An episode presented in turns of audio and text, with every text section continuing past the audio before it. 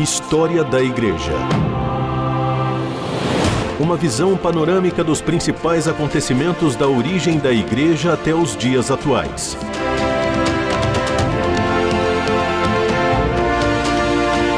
A apresentação do pastor e historiador Marcelo Santos.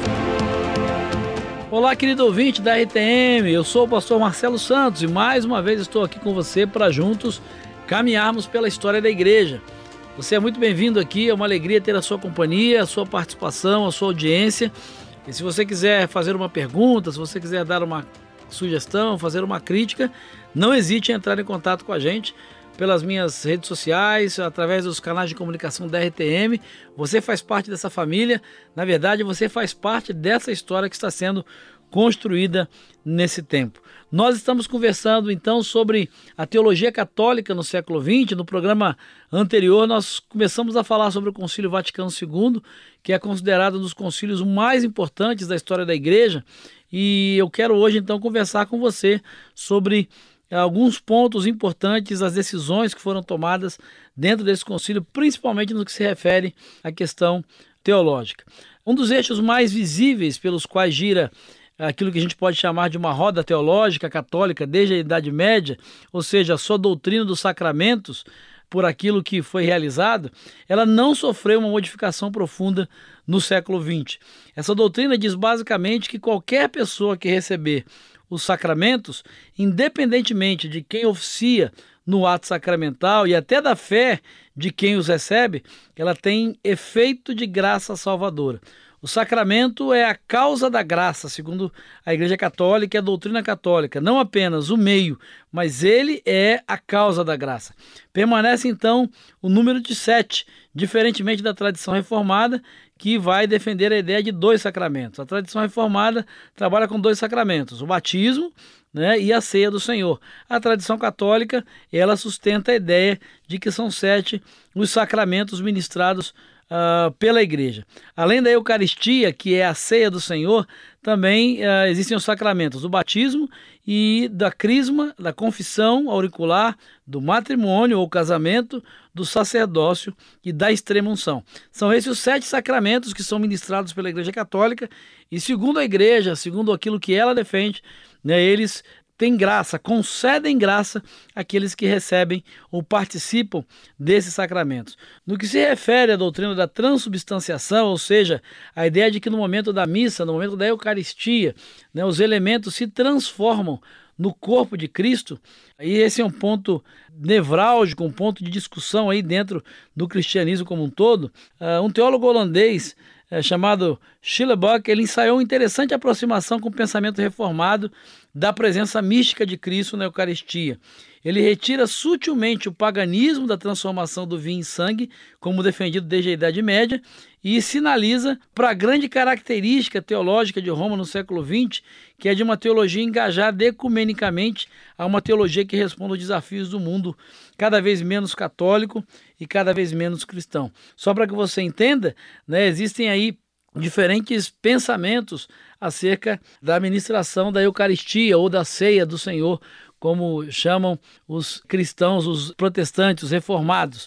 Né? Os católicos acreditam na doutrina da transubstanciação, que é a ideia da transformação dos elementos no momento da missa, no momento da consagração, de que eles se transformariam literalmente no corpo e no sangue de Cristo. Né? Existe a ideia da consubstanciação, é a ideia de que há uma presença mística de Cristo nesse momento da Eucaristia, no momento da ceia, onde o pão e o vinho contêm misticamente o corpo e o sangue de Cristo. E há uma terceira vertente, uma terceira linha doutrinária que trabalha com a ideia do memorial. Os elementos continuam a ser pão e vinho, não há nenhuma mudança.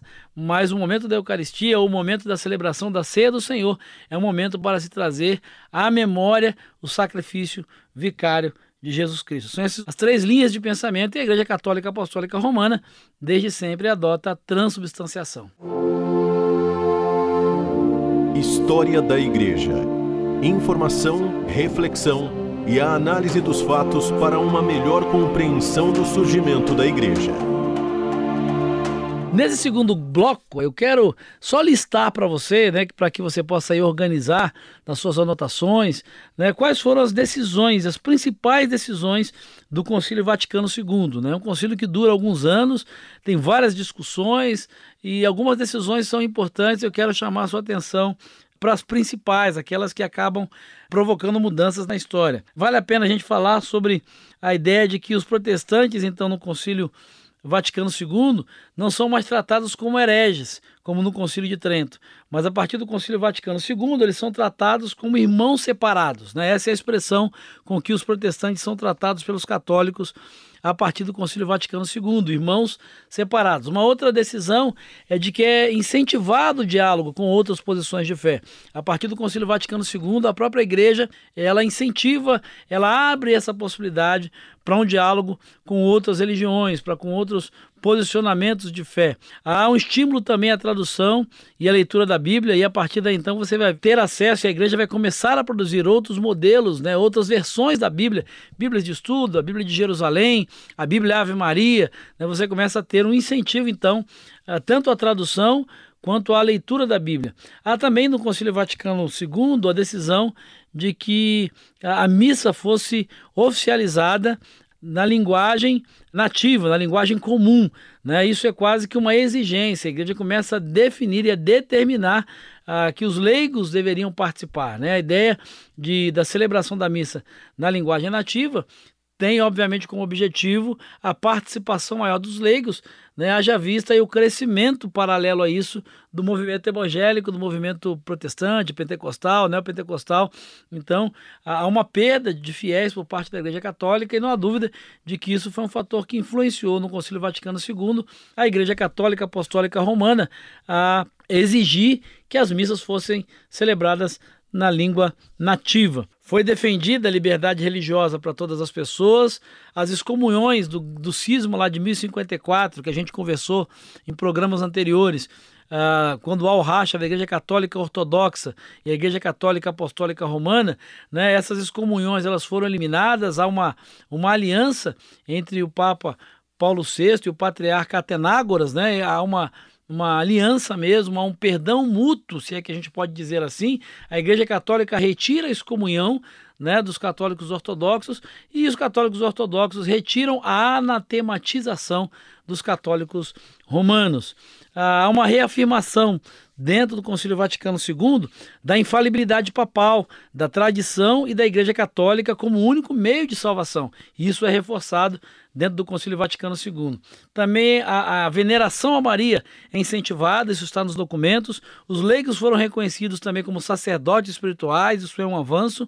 É reconhecido o colegiado do Papa e dos bispos e a cooperação com o movimento ecumênico, que anteriormente havia sido proibida, ela acaba sendo encorajada também a partir do Concílio Vaticano II. São algumas decisões importantes e que vão, algumas delas trazer uma abertura maior para a igreja e outras delas vão confirmar e consolidar decisões e doutrinas históricas da Igreja Católica Apostólica Romana.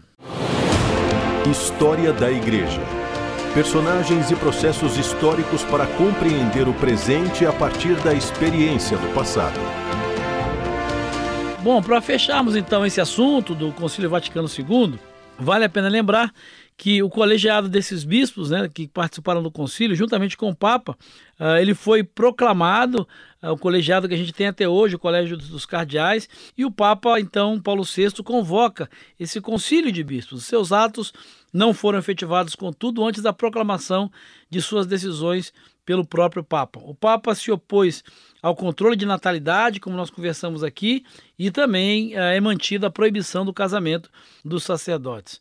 O Papa Paulo I, que vai ser o sucessor de Paulo VI, João Paulo I, ele parecia seguir a abordagem mais livre e mais informal de João 23, mas são alguns desdobramentos que vale a pena você depois se aprofundar e conhecer um pouco mais né, da sequência aí. Nós conversamos, inclusive, num programa anterior sobre o papel e a importância desses papas mais influentes contemporâneos. O que nós podemos concluir é que todos os desdobramentos da teologia católica no século XX, eles acabaram por desembocar no desafio a uma caminhada dupla de busca pela unidade cristã com o cristianismo reformado e, ao mesmo tempo, a manutenção do quadro de fiéis católicos, que haviam sido perdidos para o meio pentecostal evangélico, até mesmo de uma maneira, a gente pode dizer, vexatória. Né? Uma, uma evasão muito grande aconteceu nesse período do catolicismo e a ideia do Concílio Vaticano II, entre outras, é resgatar e reter no primeiro momento essa evasão e resgatar ou reconquistar os fiéis que haviam sido perdidos. Assim,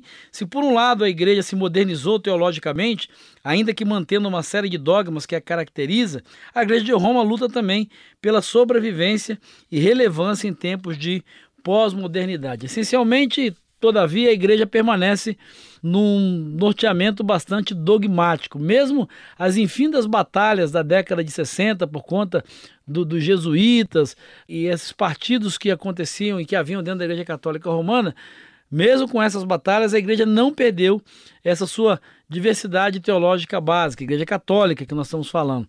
Houve sim uma releitura. A ideia dominante dos cristãos anônimos, né, do macroecumenismo, por exemplo, Leonardo Boff foi um dos que defendeu bastante essa ideia e vai citar sem restrições um muçulmano da tradição sufi. É uma resposta à perda de terreno desse século passado e, sobretudo, a um diálogo com o mundo, porque a igreja percebeu que o latim das missas, abolido no Vaticano II, não é de maneira nenhuma a linguagem do planeta Terra. E se ela quisesse continuar sem ser uma peça de museu, se ela quisesse continuar dialogando e falando, ela precisaria mudar e quebrar alguns dogmas e alguns paradigmas. Com a mesma postura de sempre, a Igreja Católica ela se coloca via de regra neutra e o que acontece no mundo, desde que não interfira nos seus domínios, o seu poder dessa forma, ela passa por duas guerras mundiais, né? E segundo relatos católicos, devido à intervenção direta do Papa Pio XII, milhares de pessoas foram salvas uh, do nazismo por influência da igreja. Mas existem alguns autores que discordam dessa posição histórica.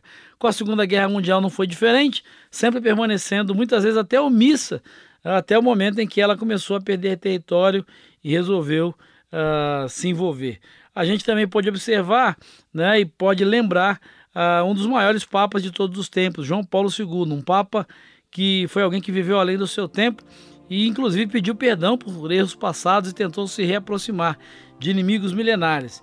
Ele conquistou o mundo com as suas atitudes e a gente pode dizer que com João Paulo II houve uma mudança mesmo, uma nova guinada que tem sido consolidada nessa geração e nesse tempo pelo Papa Francisco, talvez um dos papas mais populares de toda a história. Mas há outros movimentos e outras teologias dentro da Igreja Católica que vale a pena você conhecer e que fizeram esse processo, essa nova cara da Igreja Católica no século XX. Mas isso é uma outra história que eu quero conversar com você num próximo programa e eu espero te encontrar lá. Um grande abraço e que Jesus te abençoe. História da Igreja uma visão panorâmica dos principais acontecimentos da origem da Igreja até os dias atuais. Produção e apresentação: Pastor Marcelo Santos. Realização: Transmundial.